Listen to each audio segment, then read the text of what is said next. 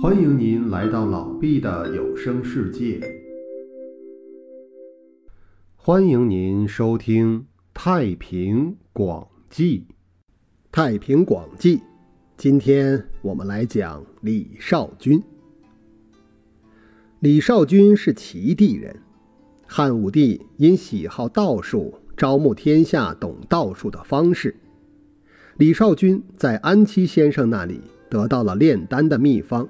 但由于家里穷，买不起炼丹用的材料，就对弟子们说：“我就要老了，但财产不够，就是再卖力气的种田，也凑不够买药炼丹的钱。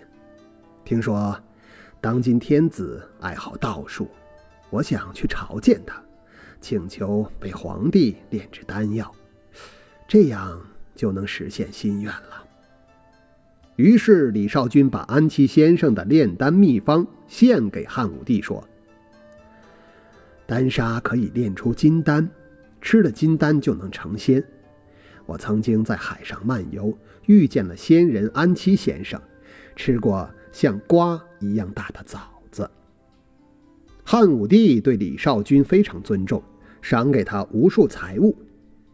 李少君曾经和武安侯一起饮宴，在座的。有一位九十多岁的老人，李少君问那位老人的姓名，然后说：“我曾经和他的祖父一起夜里游玩饮宴过，看见过一个小孩跟他祖父在一起，所以我才认识他。”当时在座的人听了李少君这番话，都感到很惊奇。有一次，李少君看见汉武帝有一件旧铜器，就对武帝说。春秋时，齐桓公曾经把它摆在自己的床头。汉武帝听李少君这么一说，就细看铜器上刻的字，果然是春秋时齐国的旧铜器，从而知道李少君已经活了几百岁了。但李少君看上去只有五十来岁，脸色红润，皮肤很有光泽，牙齿像少年人那样整齐。王公贵族们听说李少君能使人长生不老，都对他万分敬仰，给他送金钱堆积如山。李少君就悄悄用钱买药炼丹，丹炼成后，对武帝说：“陛下，如果不能除掉骄奢淫逸的恶习，遣散身边歌妓舞女、绝色美人，仍然到处征战讨伐，喜怒无常。”使荒野常有冤魂流落，让街市里常见流血的重刑，那就绝不能炼成仙丹，修成大道。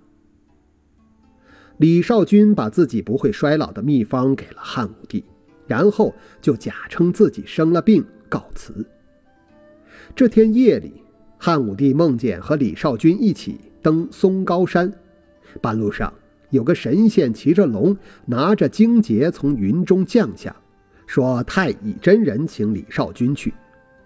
汉武帝惊醒了，立刻派人打听李少君的情况，并告诉亲近的大臣说：“我昨夜梦见李少君离我而去了。”李少君于是便病重，武帝前往探视，并派人去接受记录李少君的秘方。还没说完就死了。武帝说：“李少君不会死，他是登了仙界了。”李少君刚要入殓时，尸体忽然不见了，衣服连扣子都没解开，就像蝉脱壳一样。汉武帝更加感叹，遗憾自己没有向李少君殷勤地求教道术。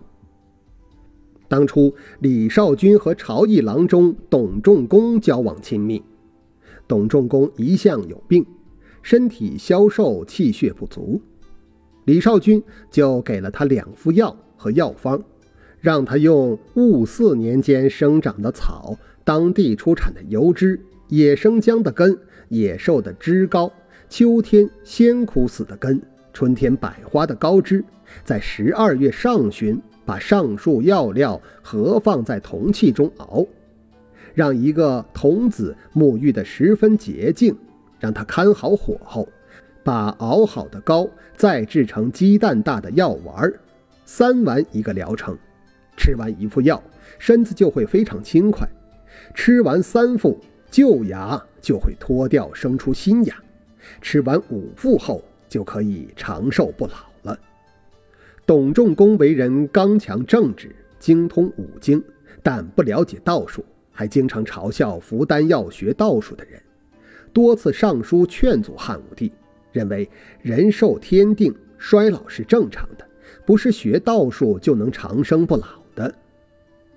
董仲公虽然看到李少君有些特异之处，但认为那是天赋异禀，并非修炼方术的结果，拿了药也不服用。也不向李少君请教药方。李少君走后几个月，董仲公就病重了。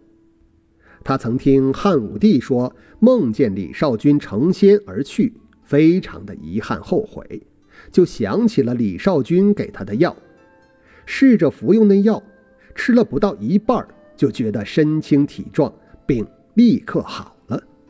吃完之后，就觉得像年轻时那样精力充沛。这时才相信，真的有长生不死的道术。于是董仲公就辞去了官职，前去向道士们求教，询问仙方，但得不到正确圆满的回答。后来他只能做到头发不白，相貌看起来很年轻力壮，活到八十多岁才去世。死前叮嘱他的儿子董道生说。我曾得到李少君的仙药，起初不相信，后来服药见效，却不能了解药方及炼制方法，只有怀恨于九泉之下了。你要寻找人间懂得道术的人，了解丹方，常服丹药，就能离世成仙了。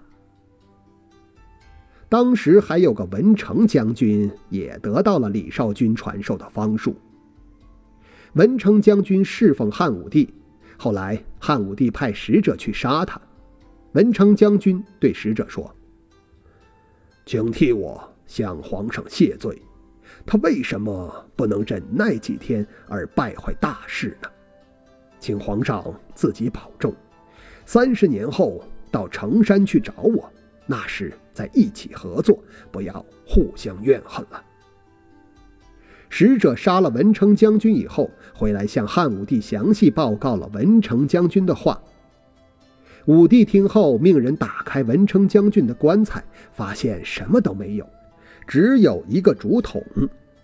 武帝怀疑文成将军的弟子偷走了他的尸体，藏了起来，就搜捕他的弟子。拷问文成将军的行迹，结果十分后悔杀了文成将军。后来，武帝又征召方士，又在甘泉侍奉太乙真人，又另外设了一个神位侍奉文成将军。武帝都是亲自祭祀行礼。